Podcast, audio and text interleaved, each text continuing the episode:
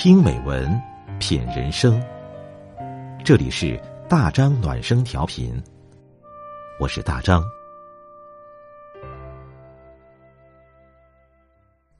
晚上九点，我们一起听美文。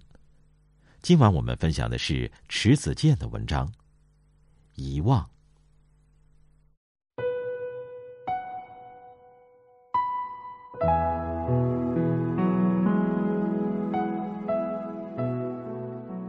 前几天偶然翻阅十几年前的日记，我竟对着其中一些话迷惑不已。诸如“今天是个极端倒霉的日子”，“今天是个刻骨铭心的日子”，这种结论式的句子总是用大字占满了一页篇幅，下面缀着日期，但是没有具体的事情揭示。我斜倚在床上，窗帘低垂。在午后慵懒而安静的气氛中潜心回忆，结果我无论如何也想不起来某个日子究竟发生了什么倒霉事，那刻骨铭心的日子又缘何使我动了永不遗忘的心思？想了许久，头昏脑胀，不得其所，我有些害怕。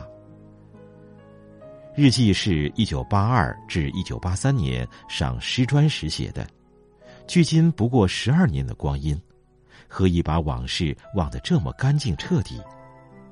难道是刚过三十便记忆力衰退了吗？为了验证自己的记忆力，我便又回忆童年时的一些往事。很奇怪，我竟能清楚的记得。六岁时，同母亲绕道三河去漠河的情景，记得三河的那家大客栈，我每天爬到上铺，用手指抠腐乳吃。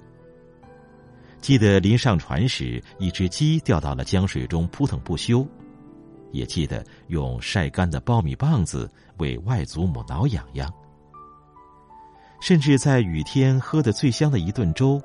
除夕时，因为害牙痛而愁眉苦脸面对鸭子肉的情景，我都清楚记得。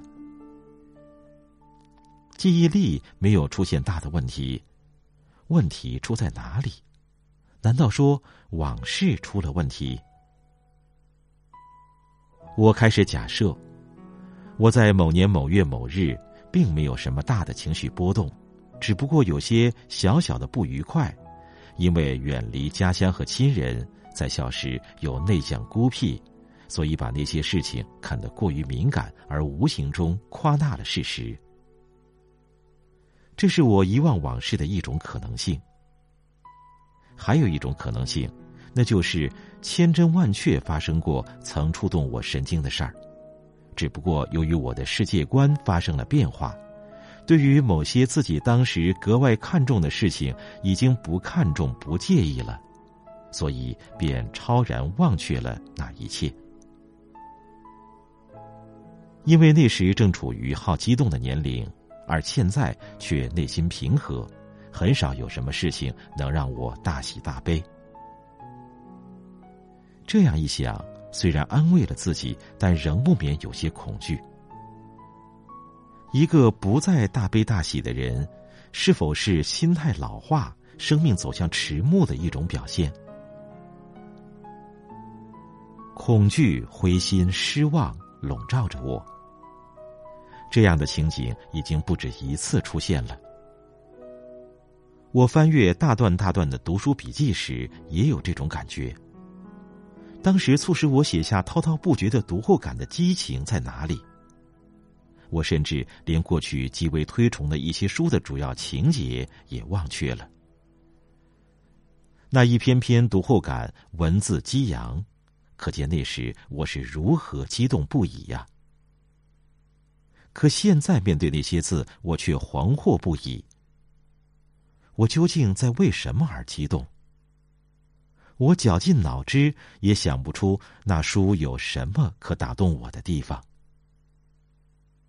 一些逝去的人和事，彻底的死在了我的记忆中。这太可怕了，我只能这样对自己说。我遏制自己去回首往事。既然当时能引以为刻骨铭心的事都会忘记，看来人世间并没有令人刻骨铭心的事，或者说，我经历的并不是刻骨铭心的事。人世太容易健忘了。大约半个月前的某个正午，我在回家的路上，忽然听见有人喊了一声：“池子健。”我站定了，望着那人，觉得眼熟，又一时想不起在哪儿见过。他说：“看着像你吗？咱们大概有八九年没见面了。”我只能唯唯诺诺的应付：“就是好多年没见面了。”他又说：“我马上要调到北京去了，这两天正在办户口。”我一边附和着：“能调到北京很好。”一边竭力回忆，我在哪儿见过这个人。最后总算想起，在大兴安岭师专时，他作为支边的英语教师，曾与我共事过一段时间。人的身份想了起来，这使我备受鼓舞；可是无论如何，却记不起他的名字，这使我极其心烦。回到家，为了放松情绪，我放了一段轻音乐。静下来听了不久，这个人的名字竟然奇迹般的浮出脑海，恍若初秋屋檐上的白霜一样鲜明的呈现。我这才长吁一口气。说来奇怪，我对人和事如此健忘，可对音乐却有出奇的记忆力。只要我听过的曲子，不论多少年过去，在听时总会跟着旋律一直哼下去。当然，曲子的名字我也是记不得的，但那旋律却极悠久的笼罩着我。能够遗忘的事，毕竟也就是我不该记住的，所以也就不再深究它们。不管怎么说，我还是记住了一些人和事。某一条河流，某一家院落，某一处旅馆，某一顿晚餐，某一次海滨话别，某一个人的头发和眼神，某一条遭杀的狗，某一段非同寻常的旅行，等等等等。至少现今我记着这些，将来是否会记得，不得而知了。一个要继续活下去的人，得学会常常遗忘一些人和事，否则往事的重负是否会压得人喘不过气来？只有遗忘一些往事，才能记住正在发生的一些事。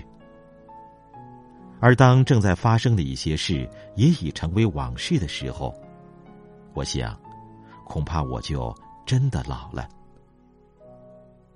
我想，我老时也许是个糊里糊涂的老太太，在老眼昏花的望着窗外陈旧的风景而唠唠叨叨的时候，想不起自己的一生有什么刻骨铭心的事儿。